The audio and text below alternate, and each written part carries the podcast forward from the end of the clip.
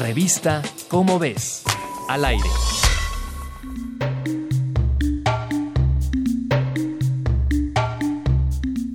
¿Sabías que entre los mexicas había buzos? Pues sí, había submarinistas que extraían productos del mar para ser llevados a Tenochtitlan. Recientemente fueron hallados restos de pepinos de mar en territorio del Templo Mayor. Pero esto es solo la punta de un iceberg que guarda un hecho curioso.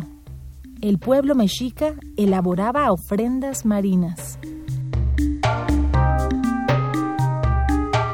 En octubre de 2006, un grupo de arqueólogos mexicanos descubrió un monolito de 12 toneladas en los cimientos del Templo Mayor de la Ciudad de México. La pieza, fragmentada en cuatro pedazos, era la representación de Tlaltecutli, diosa de la tierra, quizá el emblema de la destrucción para el renacimiento. Cuenta la historia que este ser hambriento vivía en el océano y engendraba a los muertos.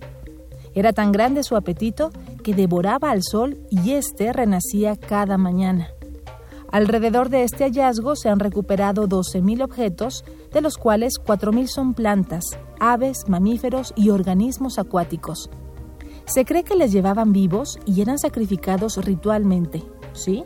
Para conformar una ofrenda, símbolo de respeto y dádiva. Ahora, especialistas del Instituto de Ciencias del Mar y Limnología de la UNAM, en colaboración con otros centros de investigación, estudian los vestigios de estrellas de mar, erizos y demás especies.